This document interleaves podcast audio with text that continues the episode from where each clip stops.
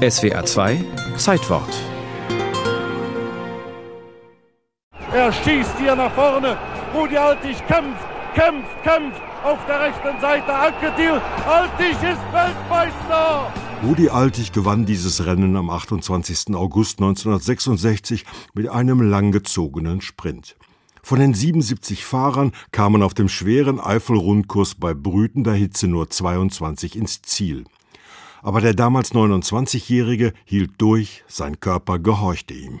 Zwei Kilometer vom Ziel, wo ich noch einmal so die Beine angefasst habe und habe für mich so gedacht, lass mich jetzt bitte nicht im Stich. Rudi Altig gewann im gleichen Jahr noch die Wahl zum Sportler des Jahres. Der Mannheimer auf dem Zenit seiner Karriere. Ein mühsamer Weg, der dem gelernten Kfz-Elektriker viel abverlangt hatte. Ich habe bei Mercedes damals in drei, vier Schichten manchmal gearbeitet. Wir haben manchmal zur Arbeit haben einen Umweg gefahren. Trainingskilometer auf dem Weg zum Job, bei dem er monatlich 200 Mark verdiente.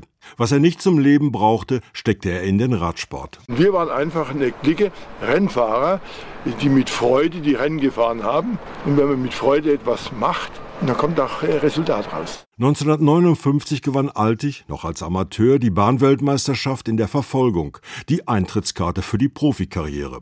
1962 nahm ihn das französische Top-Team Saint-Raphael unter Vertrag. Es war auch das Jahr seines ersten Tour de France-Startes.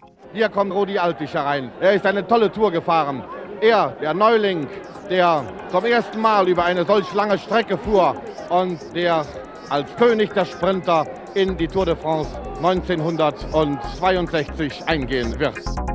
Tour de France. Sacré Rudi, heiliger Rudi nannten ihn die Franzosen.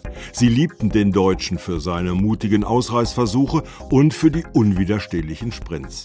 Vielleicht mochten sie ihn auch, weil Altig die damalige Dominanz der französischen Fahrer nicht wirklich gefährden konnte denn er hatte bei allem Talent eine Schwäche. Der erste schwere Berg, das war auch 62, da wo es den Turmaleder hochging. Ich habe gedacht, er nimmt kein Ende. Bin dann 40 Minuten oder was hinterhergefahren. Und da habe ich mir gewünscht, dass die Straße aufgeht und ich einfach reinfahre und hinter mir jetzt von mir aus, egal was da ist, damit ich keiner mehr sieht, rein ins Loch und Ende. Du,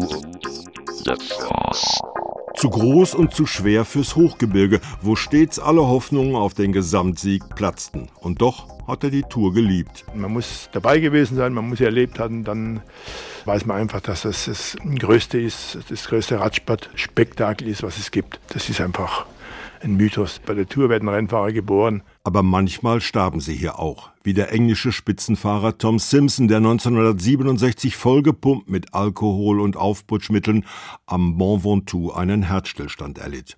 Auch dem deutschen Spitzenfahrer wurde bei der Tour 1969 die Einnahme von Aufputschmitteln nachgewiesen. Altig bekam eine Zeitstrafe von 15 Minuten und die Sache war vergessen. Das Spektakel vertrug keine Dopingskandale. Der Ruf des Sportidols Altig war nicht wirklich beschädigt und so blickte er später zufrieden zurück. Ich habe Mediziner gehabt, die mir auch das eine oder andere Mittel schon mal gegeben haben ich weiß, was ich konnte und ich bin viermal Weltmeister geworden und habe schöne Rennen gewonnen, ohne irgendetwas. Nach eigener Schätzung fuhr er rund eine Million Kilometer mit dem Rennrad. Wer auf dem Sattel seinen zweiten Wohnsitz hatte, der konnte nicht aufhören. Das Radfahren ist ein roter Faden durch mein Leben. Altig arbeitete nach dem Karriereende 1971 als Bundestrainer für die Radamateure mit mäßigem Erfolg und als Veranstalter von Radrennen mit großem Erfolg. Er starb 2016 mit 79 Jahren und blieb bis heute ohne Nachfolger. Denn nach ihm gewann kein Deutscher mehr die Straßen-WM der Profis.